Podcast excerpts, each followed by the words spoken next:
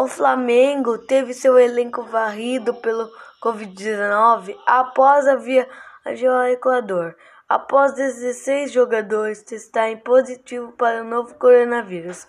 O plantel rubro-negro se viu reduzido a 10 atletas de seu grupo profissional, em condições de jogo para a partida contra o Palmeiras no próximo domingo. A diretoria tenta adiar o compromisso.